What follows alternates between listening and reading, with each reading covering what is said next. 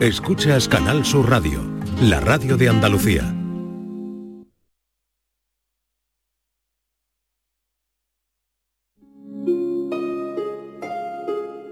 La mañana de Andalucía con Jesús Vigorra.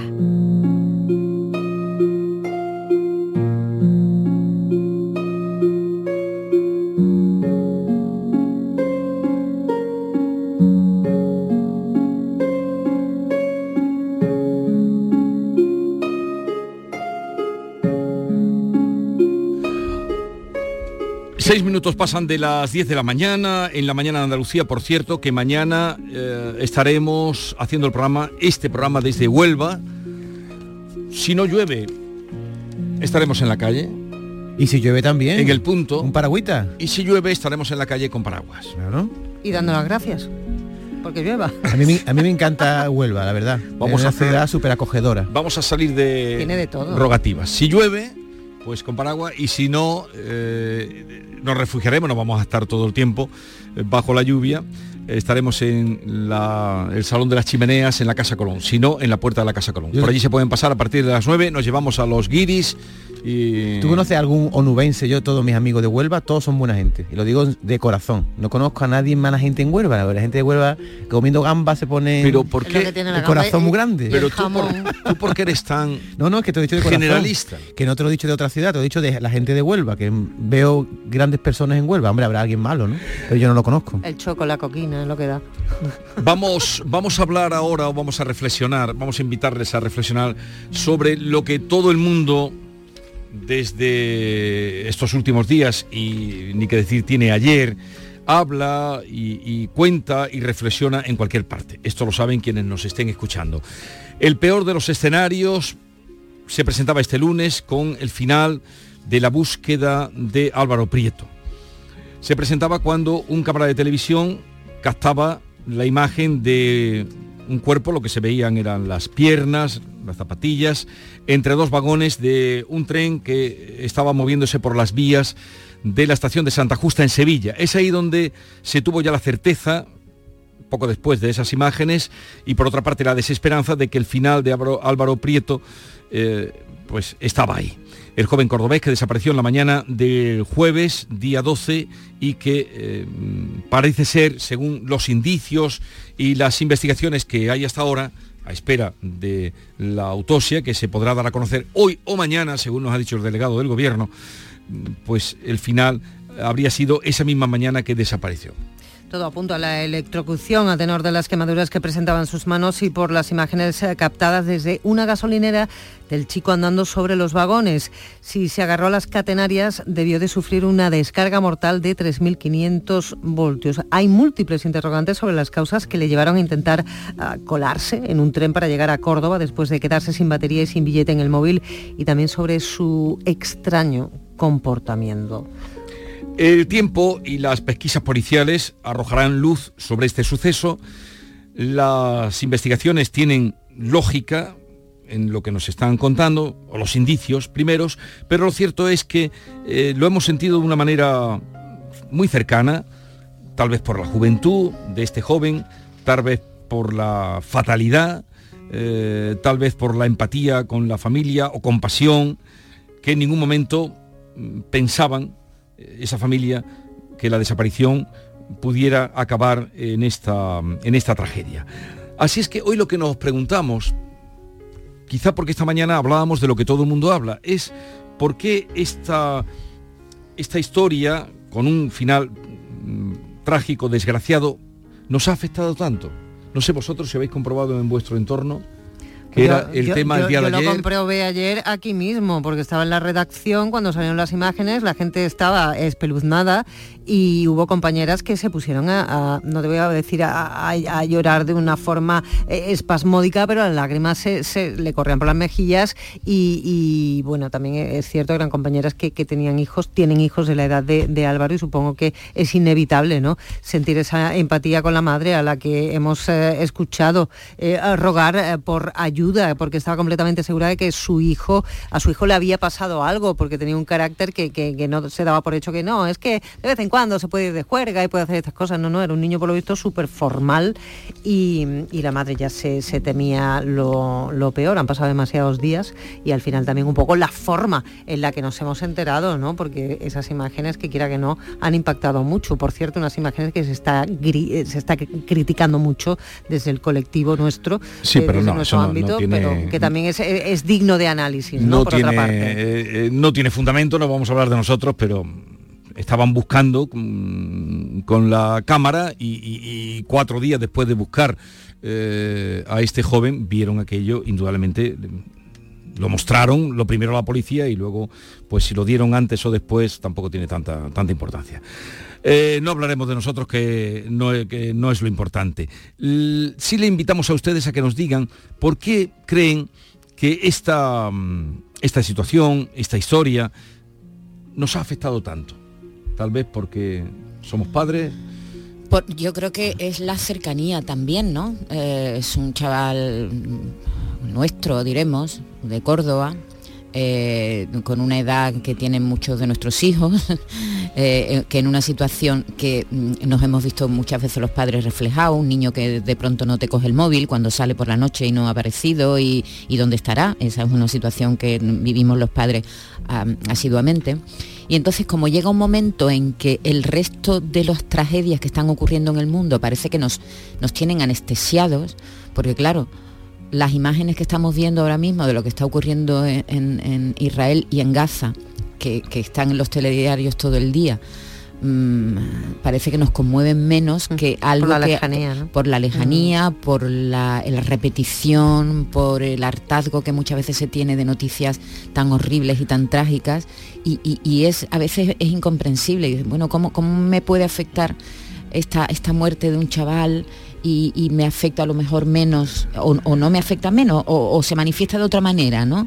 Tragedias tan grandes como la que están ocurriendo ahora mismo en Oriente Próximo, pues, pues sí, hay que reflexionar sobre eso. Queremos reflexionar con ustedes, si quieren dejarnos su, reflexión o, cómo lo han vivido, en el 670 40 200 es el tiempo de los oyentes y queremos hoy llevarlo por ahí. 670 940 200 ¿Por qué nos está afectando tanto? ¿Cómo les ha afectado? ¿Qué, mm, qué les ha hecho pensar? ¿Qué les ha hecho pensar una situación como esta al margen indudablemente de, la investigación?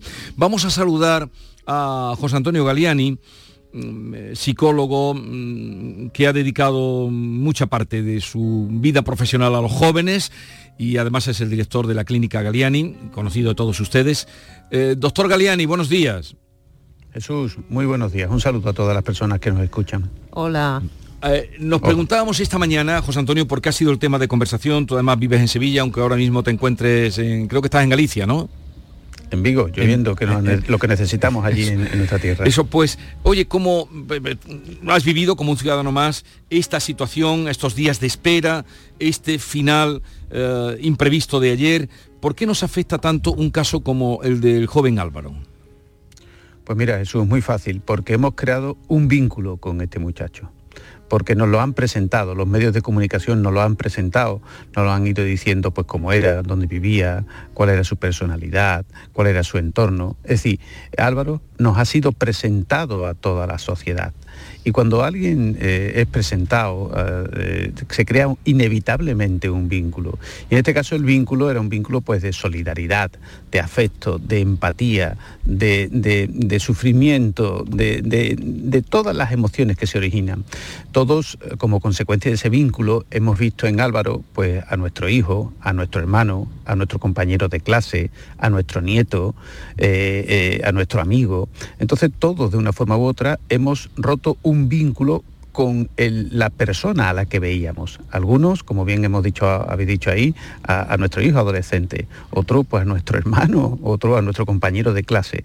La clave está en el vínculo que se crea como consecuencia de la exposición mediática de este muchacho a través de los medios de información, que de una forma u otra se, eh, enmarca dentro de la conectividad global en la que estamos todos sumidos.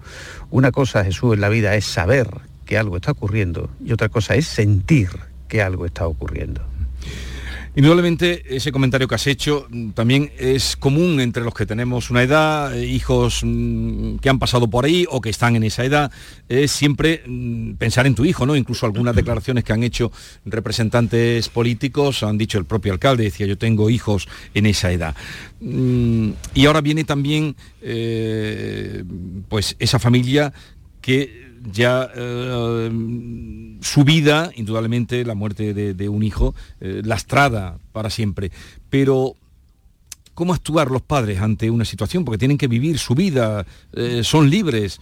Mm, en primer lugar, Jesús, yo creo que eh, eh, ahora mismo no se están creyendo lo que está sucediendo. Es decir, la incredulidad, el estupor, eh, incluso la negación de lo que está ocurriendo forma parte de la primera fase del duelo.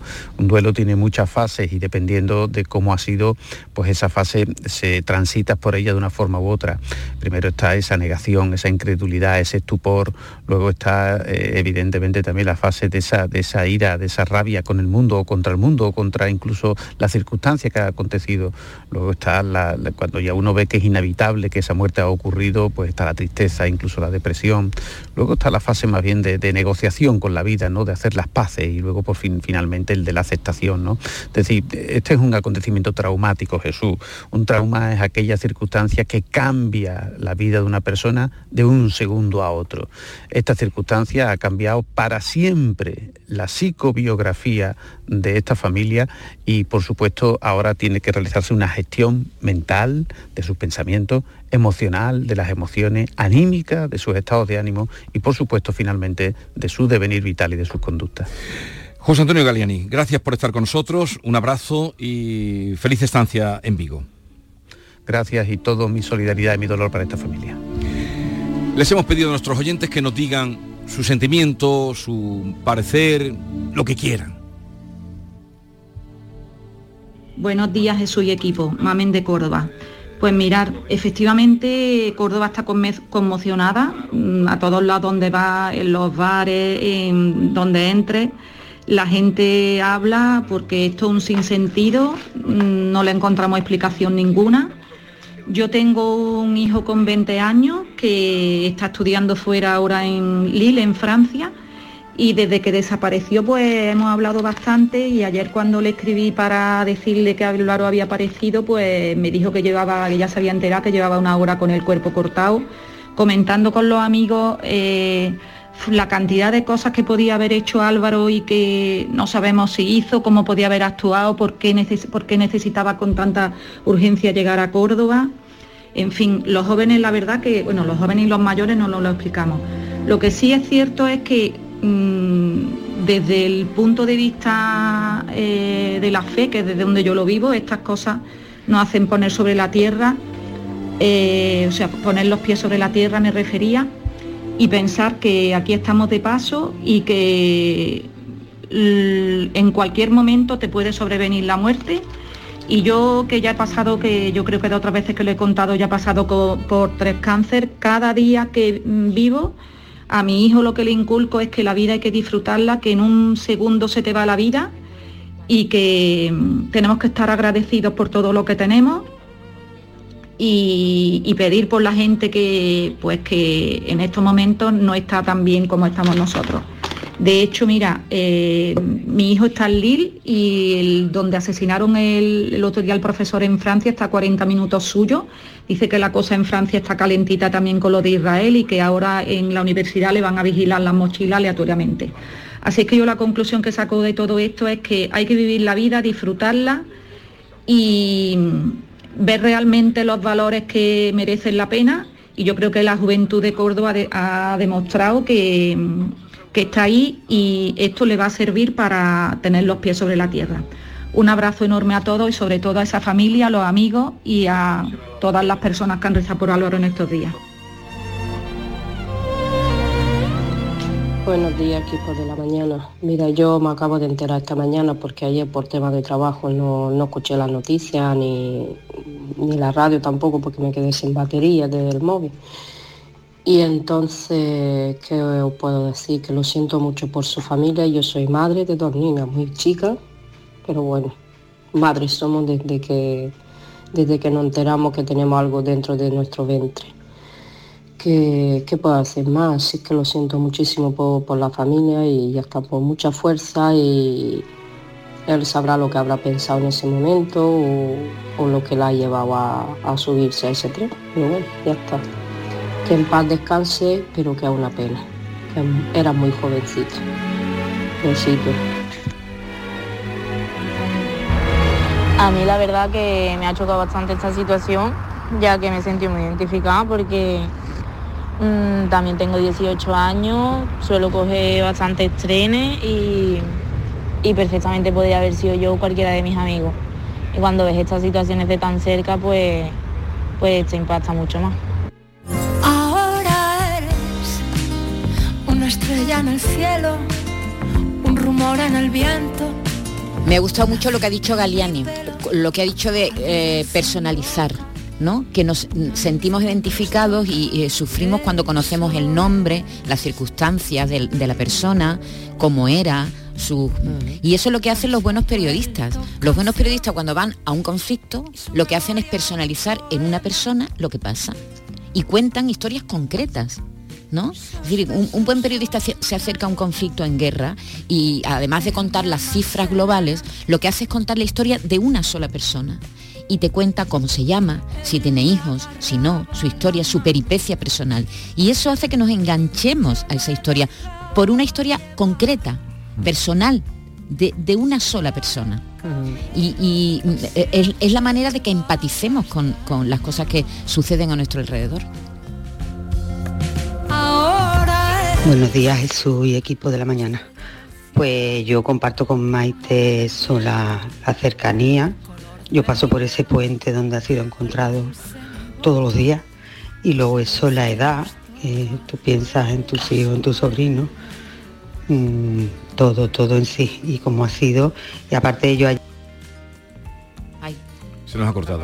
ayer estaba como todas las mañanas escuchando la radio y cuando Antonio Catoni se puso a hablar con, con Patricia Torres, que hace el programa de desapariciones, y en ese momento dieron la noticia de una camisa, uy, me recorrió un punzamiento por toda la columna, se me erizó toda la piel. La verdad que, que ha sido muy fuerte. Venga, un pésame a toda la familia, amigos, los compañeros del Córdoba juvenil. No, ha sentido pésame. También el paso de los días, ¿no? Que ha ido acrecentando un poco la agonía de, todos. No, ni podemos imaginar el de su, familia, ¿no? Pero el paso de los días, el preguntarte qué habrá ocurrido verdaderamente, porque 40.000 hipótesis son las que se pasan por la cabeza, sobre todo a alguien que quiere llegar a su ciudad como sea, que sabemos que se ha intentado colar dos veces en, la estación, en los trenes. Yo, por ejemplo, pues, pues, si tú quieres ir a un sitio te puedes ir. Y yo me he visto en la situación de perder el tren, de perder un autobús de tener que estar en mi casa a determinada hora cuando era jovencita y la bronca que me iba a caer iba a ser menuda y de irme en autostop desde la playa hasta aquí, hasta Sevilla y claro, por lo que tiene, no piensas las cosas, que es lo que hacen las personas jóvenes porque piensan que las cosas nunca le van a pasar a ellos. Pero ¿no? fíjate también la cantidad de desaparecidos que hay diariamente ¿eh? en nuestro sí. país. Mm. Todos los días desaparecen muchas personas. De hecho, ha coincidido la desaparición de Álvaro con la desaparición de dos, de dos personas, personas, más. Sí. Una, sí, una, señora un que mayor apareció. Que, y un señor y, mayor en Jaén que apareció también una señora que, que apareció de, y una chica, una, una chica, de 13 años, que sí. también apareció. Uh -huh. Es decir, que todos los días desaparecen muchas personas. Sin embargo, hay casos como este en el que hay una especie de alerta uh -huh. porque, pues, porque la desaparición es incomprensible y los medios se vuelcan. De eso Patricia tiene que saber mucho, que se dedica a hacer este tipo de seguimientos, ¿no? ¿Por qué hay casos, hay desapariciones que de pronto eh, la prensa se vuelca y todos estamos pendientes de lo que pasa uh -huh. y hay otros que pasan que pasan sí. desapercibidos, uh -huh. ¿verdad? Eh, es también cuestión de plantear por qué pasan estas cosas. Mm, buenos días. Mm, hemos vivido o vivimos intensamente lo de la desaparición de Álvaro. Yo, en mi caso, porque tengo un nieto que le pasó algo parecido. Bueno, no es parecido, pero le robaron el móvil la noche antes de que al día siguiente estaba está estudiando en Sevilla y iba para Marbella. Entonces no tenía el billete, no tenía mm, para poder llamar a su madre. Mi hija pasó una noche horrible esperando que llamara, llamándolo no había forma, claro, de conectarse con él. ¿Cuál fue la solución de él? Pues a una señora le pidió por favor que le dejara llamar a su madre para que supiera que no podía ir en el autobús que tenía concretado para irse para Marbella. Entonces yo he vivido estos, estos días intensamente. Yo lo veía como mi nieto, yo veía a mi nieto ahí. Así que a los jóvenes hay que decirle y además que mm, cuando se van a estudiar una ciudad mm, grande y o él, bueno, él estaría acostumbrado, que hay que tener mucho cuidado porque mm, no es el ambiente, porque mejor ambiente que estaba, que hay gente para todo y no hay buena gente. Y él no ha sido, ha sido él solo, pero bueno, yo lo he vivido porque estaba viendo, mi, eh, en, en él estaba viendo mi nieto. Buenos días, equipo. Pues en primer lugar, como madre que tengo una hija de 17 y otra de 20, me desgarra porque la situación que tienen que estar viviendo esos padres, eso no tiene consuelo ninguno. Y es verdad que Álvaro nos ha creado un, vínculo porque viéndolo todos los días, todas horas en redes sociales, en televisión, escuchando la radio hablar de él, pues eso te crea, te crea un vínculo. Y, luego, ¿qué, ¿qué, pasaría esa noche para que ese niño, que inclusive le ofrecieron un cargador de móvil, porque si tú pierdes un tren, yo llama a tus padres que te hagan un bizum con la facilidad que hay ahora para el dinero. Bizum, te compras otro billete y solucionado. Esa rapidez que tenía por salir de allí, ¿qué, qué pasaría aquella noche? ¿Qué, ¿Qué habrá detrás de todo esto? Algo tiene que haber, algo tiene que haber. Buenos días Jesús y compañía. Yo decir que lo siento mucho y mucha fuerza a su familia y también deciros que yo eso de que le querían ayudar yo no me lo creo. Porque sabes qué que si él tenía mucha prisa en volver si le hubieran ofrecido cargarle el móvil él hubiera aceptado. Me llamo Loli y soy de Córdoba un besito. Buenos días, soy Rocío de Málaga. Tengo una hija exactamente de la misma edad que Álvaro. Yo siempre estoy advirtiéndole de la batería, de que me diga dónde está, de que vuelva con buena hora. Ella solo sabe decirme que no me preocupe, que está con sus amigos, que no le va a pasar nada, que no le va a pasar nada. Ellos no son conscientes de, del miedo, solo de la diversión, es lógico. Yo tengo mucho dolor. En esa madre se sintetiza, bueno, han sido varias las que han llamado con esa edad, pero eh, ¿qué es buena hora? ¿Qué es buena hora a, a, la altura de buena hora es la que de tú, la vida? ¿Qué es buena hora? La que tú le has dicho que haya vuelto. Si son las 7 de la mañana y no ha vuelto, ya. ¿Pero qué es buena hora? Es eh, yo, eh, yo sé que claro que todo el mundo se lo plantea, pero ¿qué es buena hora? Eso, eso cuando se tienen hijos eh, y empiezan a volar por sí solos, porque a los niños los educamos para que empiecen a volar por sí solos, no podemos tenerlos debajo del ala toda la vida, ese es el riesgo que hay en la calle, es decir, el mismo riesgo que corremos los padres también cuando salimos, porque yo muchas veces he dejado a mis hijos solos y me he ido de viaje y he dicho, ¿y si me pasa algo a mí? Uh -huh. ¿Y mis hijos qué?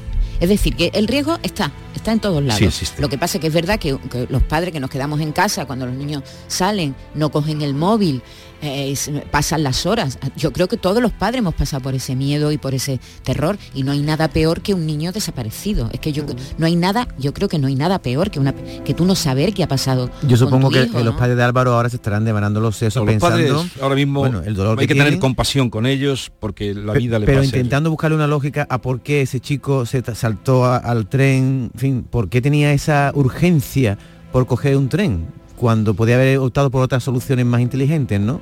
Eso, eso, yo creo que no lo vamos a saber. ¿eh? Bueno, se le está practicando la autopsia. Sí, ¿eh? claro, todavía hombre, todavía claro, hay cosas eso, que van eso a va salir, a dar, que eso va a dar salir. datos, Mm, eso va, sí. va a dar Y algunas preguntas que, claro, que se, se hace van a mucha responder, gente. Eso claro. es. A mí una cosa que no me cuadra, yo no soy policía, pero ayer un operario de Renfe decía que era imposible que si tú te das una descarga eléctrica de una catenaria que está arriba, quedara el cuerpo encajonado entre dos vagones como estaba. Es decir, que algo raro hay ahí. Eso ya va a dar, no, la autopsia va a dar la causa de la muerte. Y si es electrocutado, eso es infalible porque ha muerto electrocutado.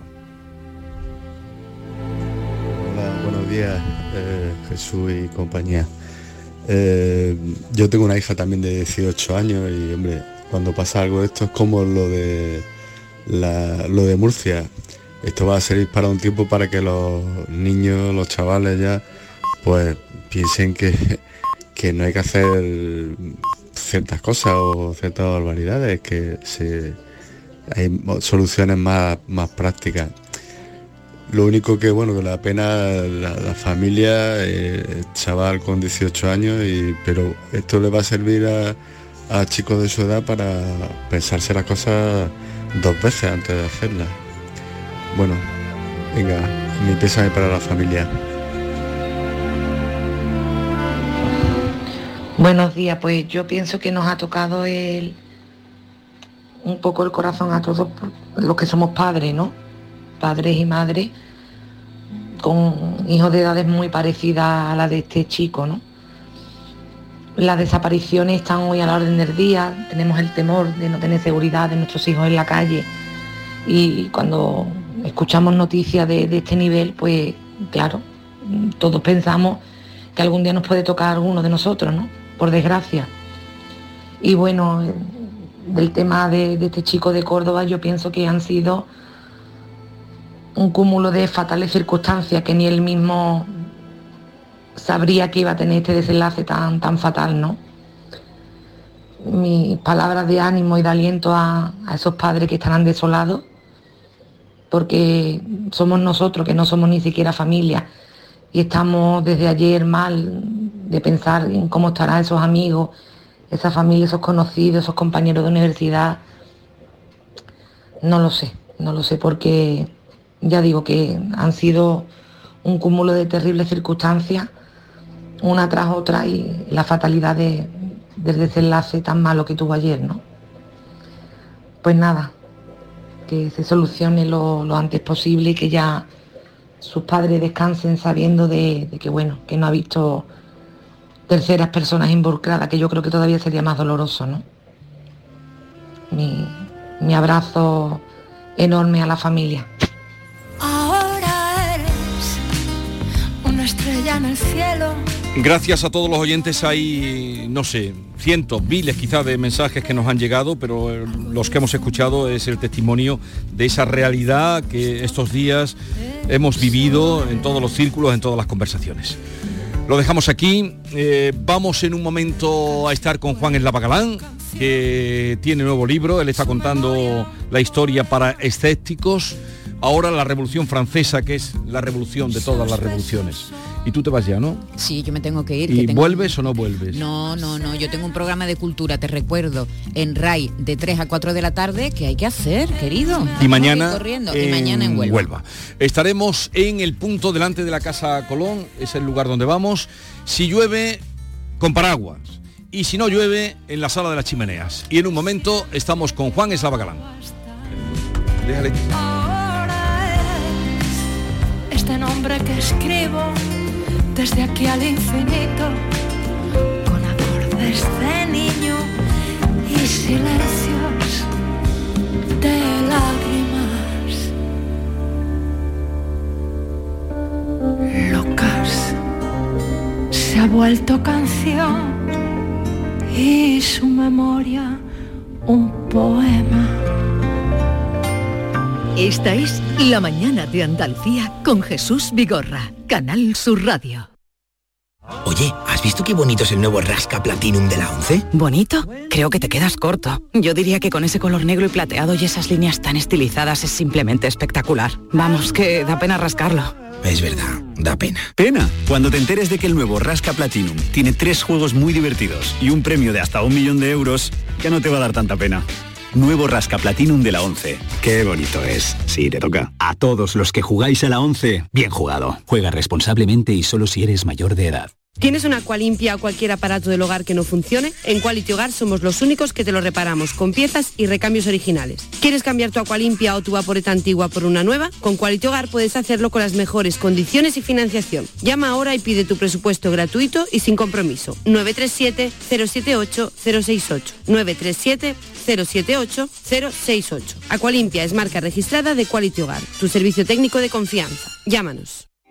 ¿Quieres darle un impulso a tu carrera profesional? Estás preparada. En Preparadas te ofrecemos dos programas formativos presenciales, uno centrado en mejorar tu empleabilidad y otro para impulsar tu emprendimiento digital. Todo ello sin salir de tu municipio. Da el paso y transforma tu futuro. Infórmate hoy. Llama al 012 o al 955 012 012 o visita la web preparadas.es. Formación dirigida preferentemente a mujeres desempleadas. Proyecto impulsado por la Consejería de Empleo, Empresa y Trabajo Autónomo. Inversión desarrollada en el marco del Plan de Recuperación, Transformación y Resiliencia, financiado por la Unión Europea Next Generation EU. Junta de Andalucía. ¿Has pensado en instalar placas solares en tu vivienda o negocio? Con Sol Renovables, enchúfate al sol. www.solrenovables.com o 955 35 53 49. Jerez Historic Festival, un espectáculo para toda la familia y las más espectaculares carreras de clásicos. Fórmula 1 Pre-65, GTs, Sport Prototipos, reunión de clásicos, actividades infantiles, Festival Circense, pista de baile, swing en directo, acceso gratuito al Pado, 21 y 22 de octubre en el circuito de Jerez, Ángel Nieto. Entradas a la venta en las redes sociales del evento y en targaiberia.com. Menores de 8 años gratis y parking gratuito. Aterriza en Sevilla Decomac, la mayor tienda de muebles del centro de Sevilla. Y para celebrarlo, precios de locura. Cheslong de diseño 549 euros. Conjunto de colchón más canapé de 135 centímetros 449 euros. Estamos en la Macarena, frente a la muralla. Decomac aterriza en Sevilla.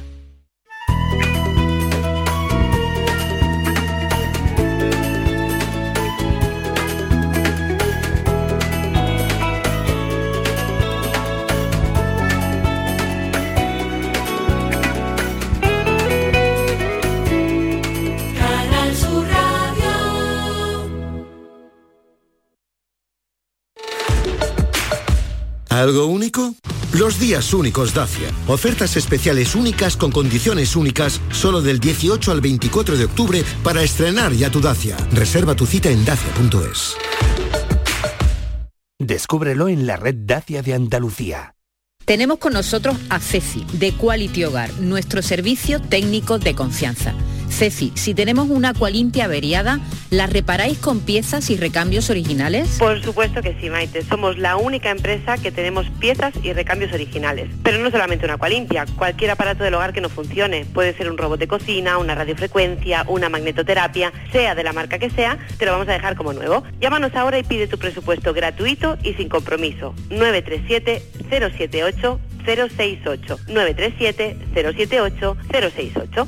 Por otra parte, si tienes una máquina de Aqualimpia o de cualquier otra marca cogiendo polvo y ocupando espacio porque ya no la utilizas, en Quality Hogar te damos la opción de poderla cambiar por otro producto de tu elección de nuestro amplísimo catálogo. Además, en Quality Hogar tasan tu máquina antigua con hasta 800 euros para que puedas adquirir cualquier otro producto de la altísima calidad con las mejores condiciones y financiación. Llámalos ahora mismo y no dejes escapar esta oportunidad. 937 078 068 937 078 068. Además, si en tu caso quieres volver a utilizar la Aqualimpia que ya tienes, pero no recuerdas cómo funciona, enviaremos un técnico a tu domicilio para hacerte una demostración y un mantenimiento del equipo, para que así puedas sacarle el mayor partido y alargar la vida de la máquina. Llámalos ahora al 937 078 068 937 078 068.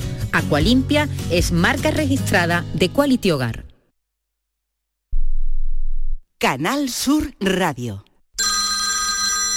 Dime, escúchame, ¿dónde quedamos para comer? Pues estuvimos el otro día en el barrio de Santa Cruz por salir por el centro y no veas cómo comimos en la hostería del Laurel. Te voy a dar una pinceladita. Una chacina en condiciones con un jamón bueno. La ensalada de tronco de bonito espectacular. Pescadito frito, pero bien frito. Las croquetas caseras del chef. Pero vamos, que lo tengo claro. Dentro de la hostería, tranquilo y bien atendido de sevillanas maneras. Pues ya me has liado. Voy a reservar en el 954 220295 que ya vamos tarde. Recuerda, Hostería del Laurel, Plaza de los Venerables, Barrio de Santa Cruz. Descubre Hato Verde Soul, tu hogar en Las Pajanosas, Sevilla, con vistas a campo de golf, entorno natural, con chalets de 3 y 4 dormitorios y zonas comunes con piscina y club social. Hato Verde Soul. Para más información, llama al 672 67 6825 o entra en realia.es. Visítanos en Club de Golf Hato Verde. Para ahorrar agua en casa yo ya no descongelo bajo el grifo. Dejo las cosas fuera con antelación y listo. Gracias a tu ayuda hemos logrado reducir el consumo de agua, pero la sequía persiste y la situación es grave, porque no hay agua que perder. Cuida cada gota. Emasesa, tu empresa pública del agua. Vigorra toma la calle. La mañana de Andalucía sale a tu encuentro. Recorremos Andalucía con Jesús Vigorra. Y mañana 18 de octubre estaremos en Huelva para conocer aún más de la gente que es protagonista en esta tierra. Su industria, su campo y su mar, su gastronomía, su proyección comercial en España y el extranjero, sus curiosidades. La mañana de Andalucía con Jesús Vigorra. Mañana edición especial desde Huelva. Contigo somos más Canal Sur Radio. Contigo somos más Andalucía.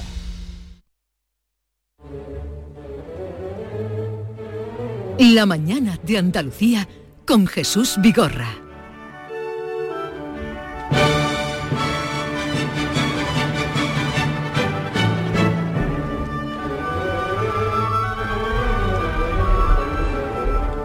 Vamos a saludar a Juan Eslava Galán, ya les anunciaba que hoy nos visitaría. Juan, buenos días. ¿Qué tal? Buenos días. Con la obertura de las bodas de Fígaro.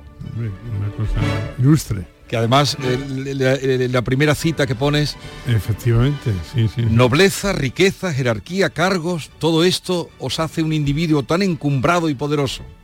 ¿Qué habéis hecho para merecer tanto? Apenas os tomasteis el trabajo de nacer, eso es todo.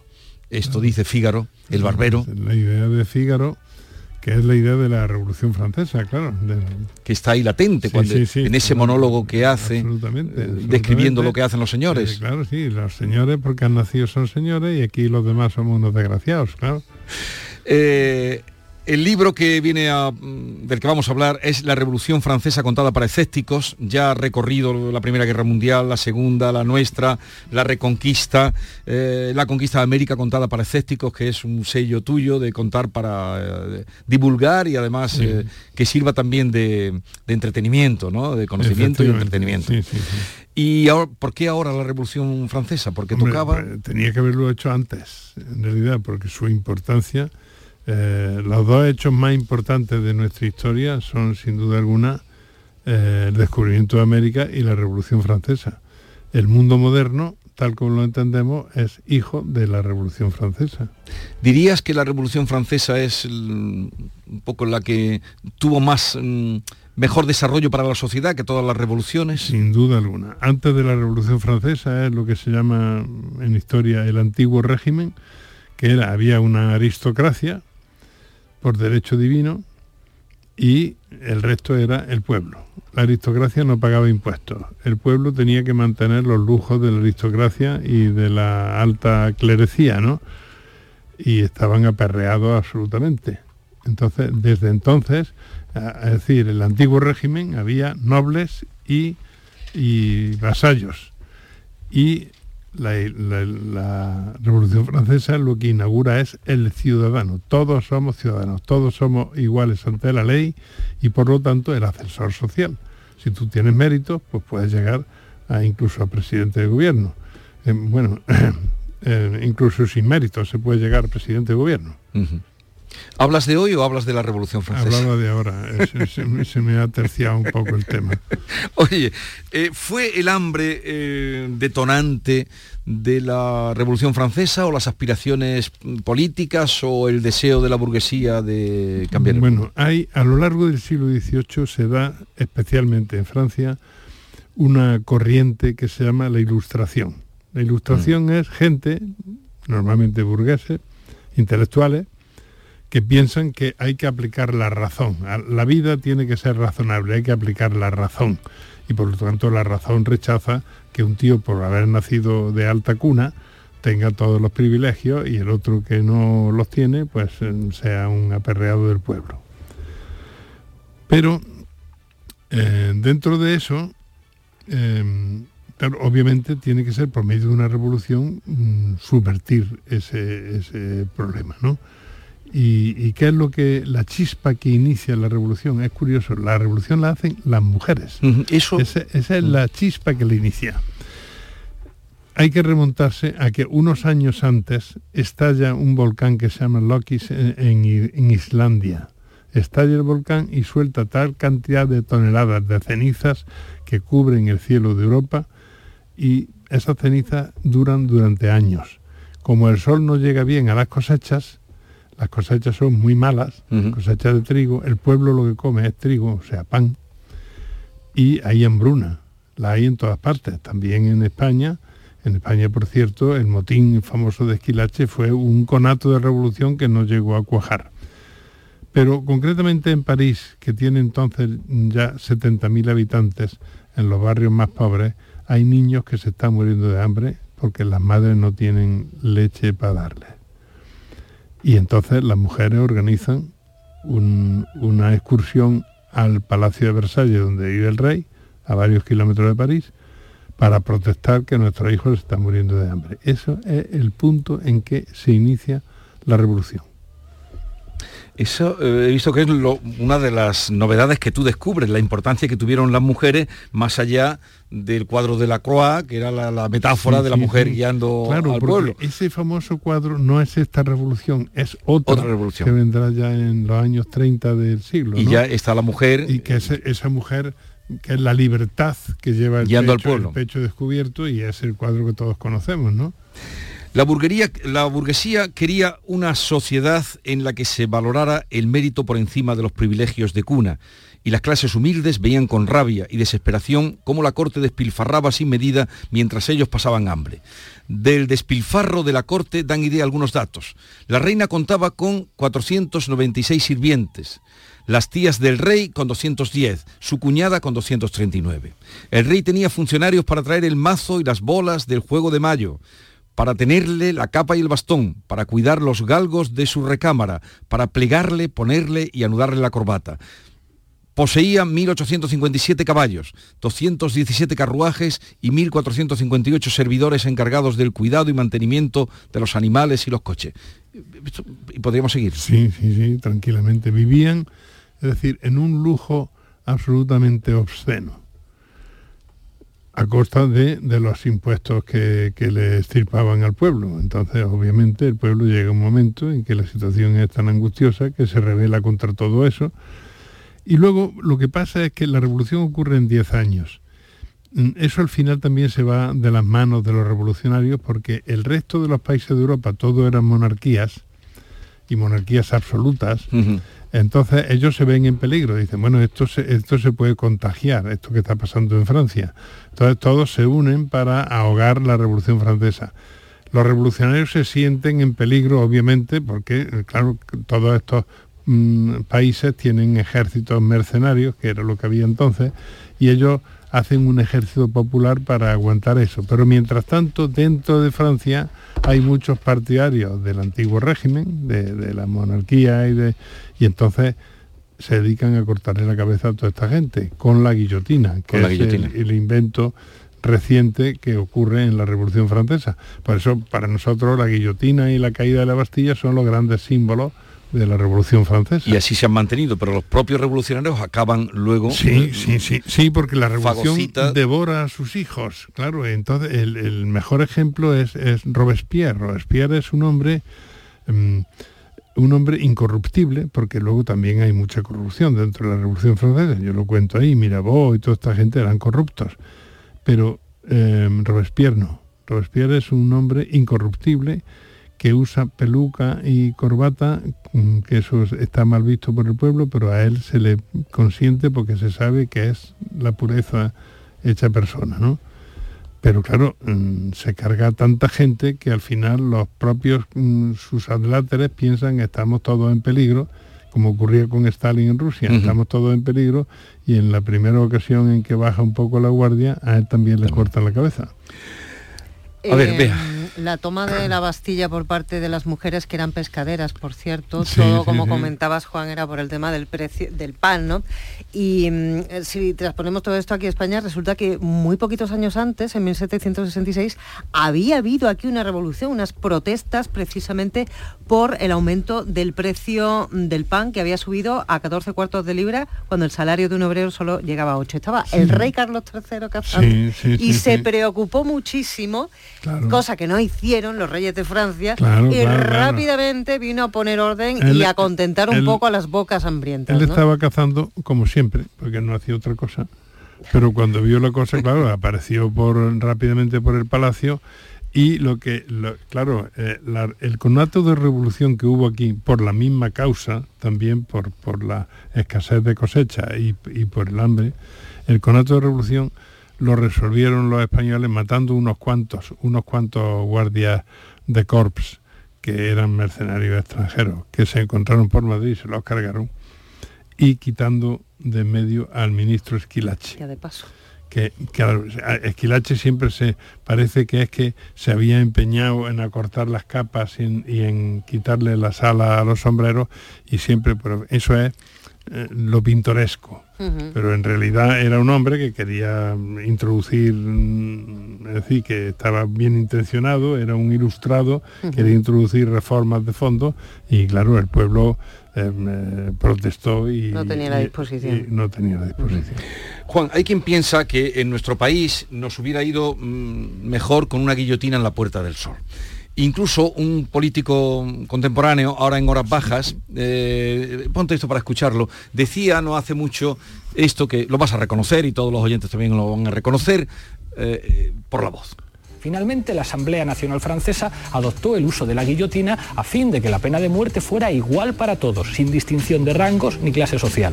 El bueno de Jean-Paul Marat la llamó la máquina Luisón, Luisito, en honor a Luis XVI. ¿Cuántos horrores nos habríamos evitado los españoles de haber contado a tiempo con los instrumentos de la justicia democrática? Y es que, como dijo Robespierre, castigar a los opresores es clemencia, perdonarlos es barbarie. Qué actual la reflexión de ese gran revolucionario. Bueno, eh, hay que mm, una corrección a la totalidad. Una enmienda. Bueno, era la voz de Pablo Iglesias que ustedes Sí, habrán hay- hay que hacer una enmienda a la totalidad. Primero, eh, no se llamaba Luisón, se llamaba Luisette.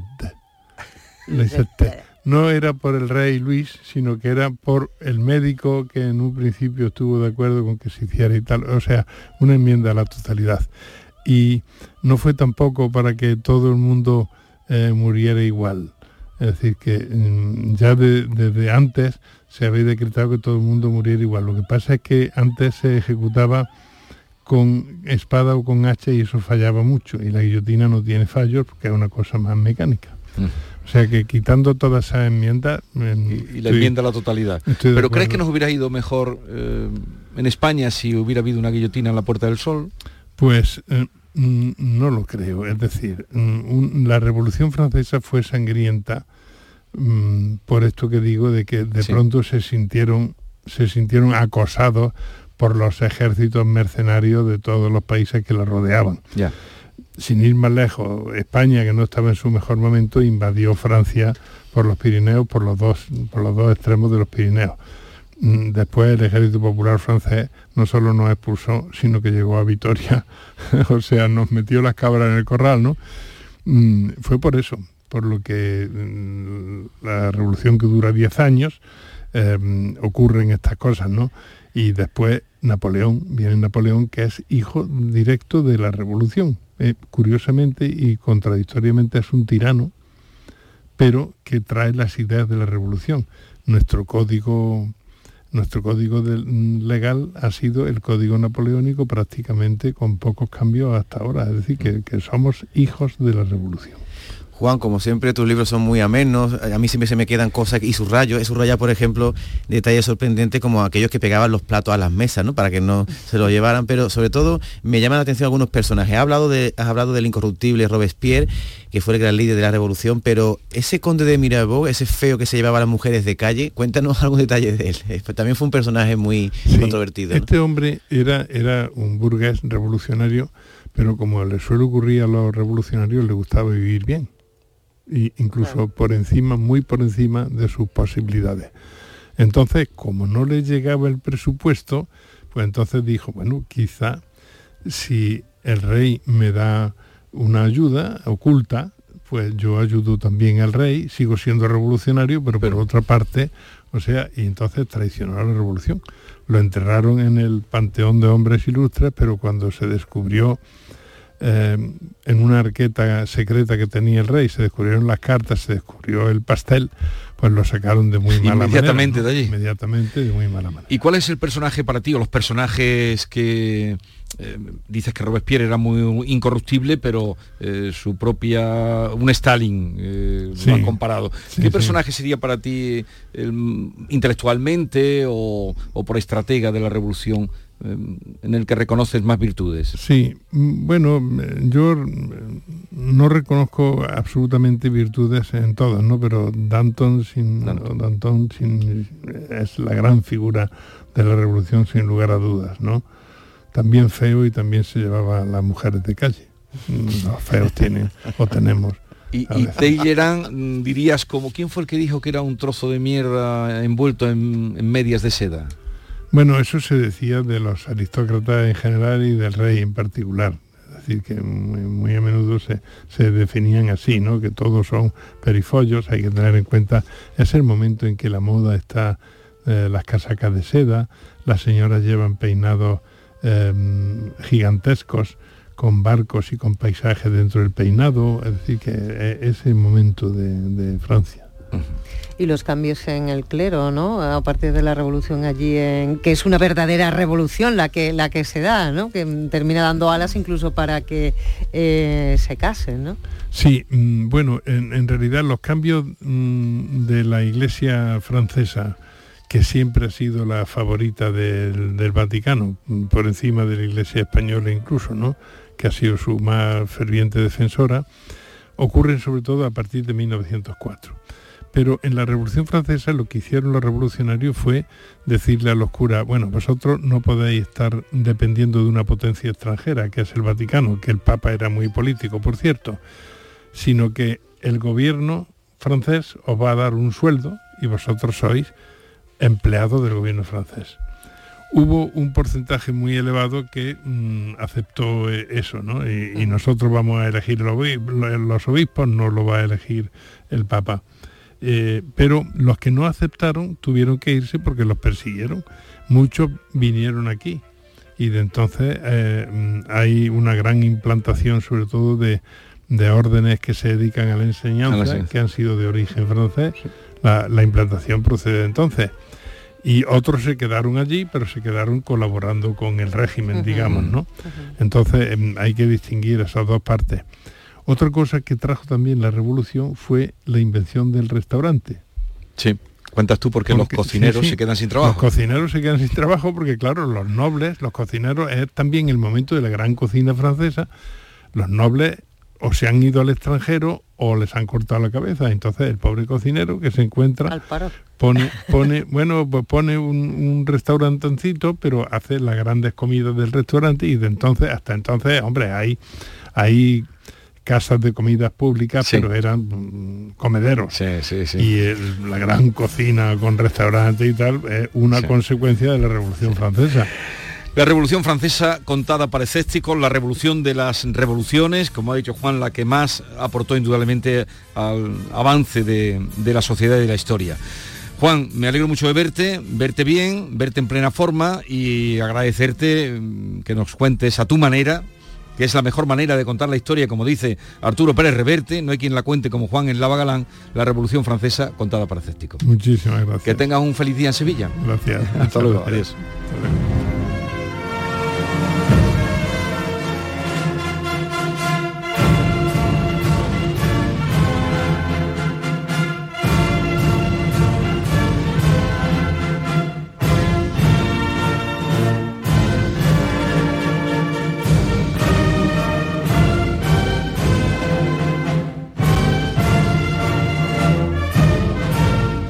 Esta es La mañana de Andalucía con Jesús Vigor. Canal Sur Radio. Los guerrilleros, tapicería y colchonería en Utrera, a precios de fábrica. Colchón de matrimonio de 27 centímetros de grosor, lechos independientes, refuerzo en zona lumbar, cara de verano e invierno, valorado en 689 euros, ahora 299 euros. Sí, sí, has escuchado bien, 299 euros. Y por un euro más televisor LED de 32 pulgadas de regalo. Estamos en Utrera, carretera Carmona número 15 en Utrera, Sevilla. Entregas en 48 horas.